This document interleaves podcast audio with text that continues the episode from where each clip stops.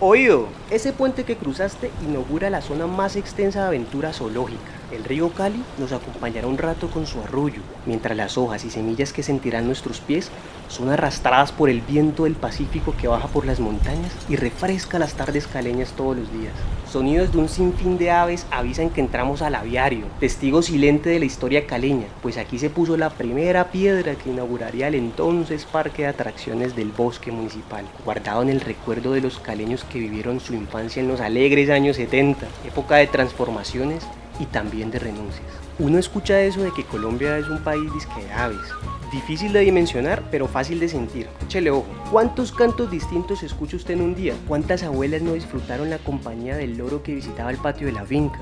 Que eso de conectarse con la naturaleza empieza por los sentidos y por el recuerdo. Así que te invitamos a ingresar al aviario con los ojos bien abiertos, nariz preparada, oído afinado y la memoria encendida. Entrarás a un lugar que recuerda un paisaje ya perdido, un bosque seco que cubría estas tierras, hogar de frutas con sabores ya olvidados y animales que hoy viven en pinturas sobre rocas y fósiles en vitrinas de museos.